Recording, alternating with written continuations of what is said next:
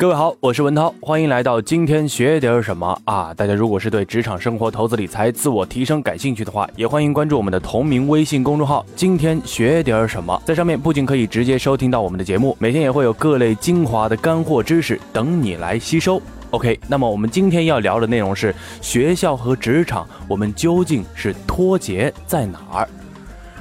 如果在大学生眼里，即将迈入的社会有一扇有形的大门的话，我会兴致冲冲地跟他们说上这么一句话：各位同学，各位孩子们，欢迎从游乐场模式进入到荒野求生模式。因为你们不知道，在我们没有建立独立人格、独立思考的能力之前，我们所读的书、所有的学习，其实都是在游乐场里面玩耍。而当你游乐完毕，踏出游乐场的那一刻，你就会发现，外面的世界已然是成为了一片荒野地。为什么呢？我们首先来说说这两者的区别。游乐场模式的本质不是它是欢乐之所，而是它是由一些既定的游玩项目，每一个项目包括确定的起点、路径、终点、时程等一一构成。在游乐场中，你的欢乐、兴奋、惊喜、恐惧都是可以预测的。你处在一系列虚假的挑战之中。而在荒野求生模式当中，你无所依靠，你所遭受的一个个未曾预料的、未曾遇见的麻烦，比如说饥肠辘辘、猛兽环伺，你必须使尽浑身解数去独立的解决扑面而来的棘手问题，然后又是下一个问题，又是一连串的问题，等等等等，没有说明书，没有攻略，没有锦囊。而两种模式将分别培育出两种不同的思维气质。游乐场某种程度上是一种幻境，这个幻境里不需要解决现实问题，所以老师只需要传授知识，你只需要接受。老师们他们都会永远这样教导你：当你疑惑的时候，去翻教科书，去查文献，或者是随时跑来问我。这些话的潜台词是，前人已经是为你预备好了一切答案。所以在学校里，你思考问题时总会从理论出发。比如说，某某人在某某时间提出了某某理论，哇塞，今天又学到了一个新知识。但是你有没有想过，这个理论所在的领域，其最初的起源正是为了解决某个现实的问题，或者是某个真实的现象而引发的？而你在接触该理论时，那个现实问题早已经不存在，或者是不重要了。又或者是它依然重要，而你却毫不关心，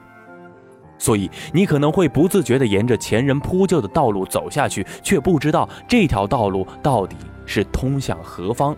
而这种思维带来的一个后果就是，无数学生他们会感到迷茫，他们会思考：我所学的这些知识到底有什么用？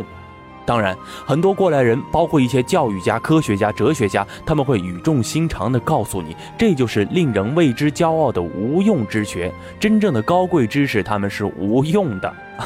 同学们。而在我眼里看来，这些他们都是谎言。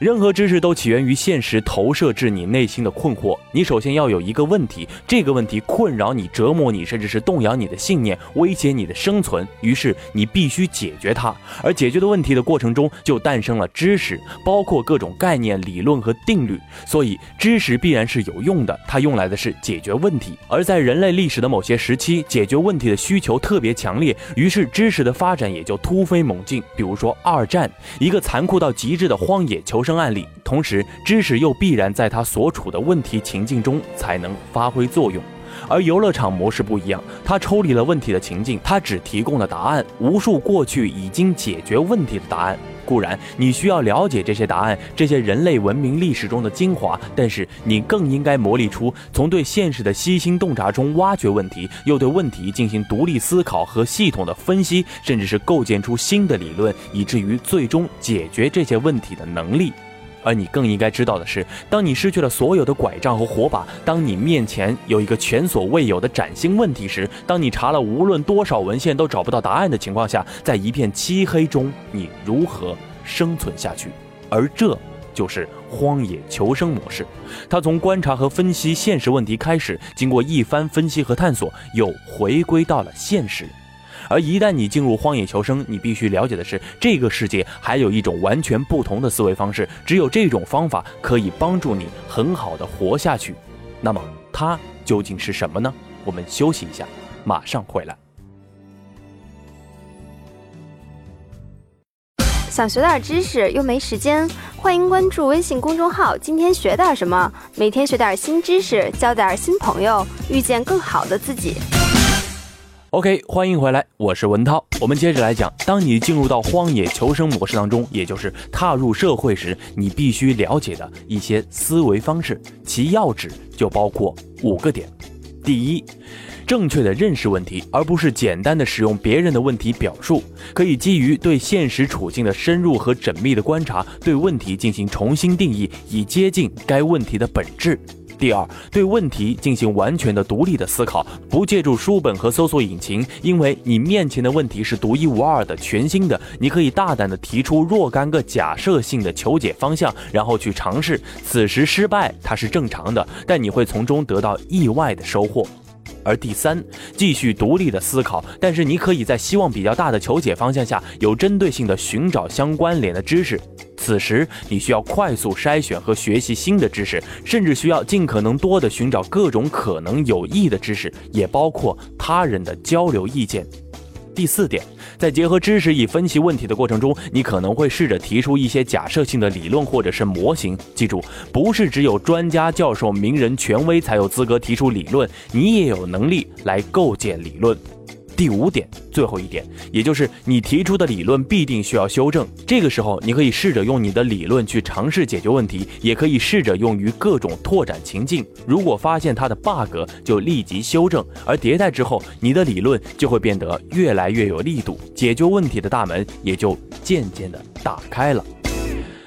简而言之，求解现实问题就是求解的复杂性，求解各种未知和不确定性，以及求解永恒不息的变化，而这些都很难在校园当中得到锻炼。大学教育的一个荒诞性在于，一方面大学生要掌握足够的本领，以进入到社会、进入到企业去解决全新的复杂的现实问题；而另一方面，教育他们的大学老师们绝大多数是没有解决现实问题的经验的。他们从本科到博士，到讲师，再到教授，从未踏出过校园一步。他们的知识都是来自于书本，从理论演进到理论，而丝毫不知道如何从现实当中去学习。而这种荒诞性带来的直接后果，便是学生们普遍觉得学无所用，找工作时他们没有任何竞争力，全靠他们一腔热血和一股机灵来加分。而教育者继续用我们之前所说的谎言来搪塞。而在游乐场模式待得越久的人，越无法适应荒野求生模式。我在学校里呢，也是多学了几年，对此呢也是感受深切，所以不得不反思起来，让自己进行刮骨疗伤。但是我想，很多已经是进入到职场的人，也并未是意识到自己身处旧思维的牵制。举个例子来说，国内互联网乃至业界一些翘楚级的公司，他们在产品工作中有一道重要的工序，叫做竞品分析。而这道工序就是抄袭制度的源头，而其背后正是游乐场思维的结果。研究生写论文时，大多数不懂得先对该课题进行充分的独立的思考，而是一上来就猛查一些文献，看别人用过什么方法，套过什么理论，自己就立即照葫芦画瓢，仿照一通。而这种做法和通过竞品分析来拷贝抄袭别人的产品，其背后的思维模式丝毫没有任何区别。竞品就像文献，它虽然给你启发，却给了你无形的限制，框制住了你的想象力。所以各位不用奇怪，为什么在互联网行业，硅谷是无止境的创新发源地，而在我国是一个无止境的抄袭竞速场？一个重大的原因，毫不客气地说，是从业者能力的差距。而这种差距的背后，是长期以来习得的思维模式的高下。高者直面现象，剖析问题，究其本质，创造解决方案；而低者直接复制答案，并且囫囵吞枣，不求甚解。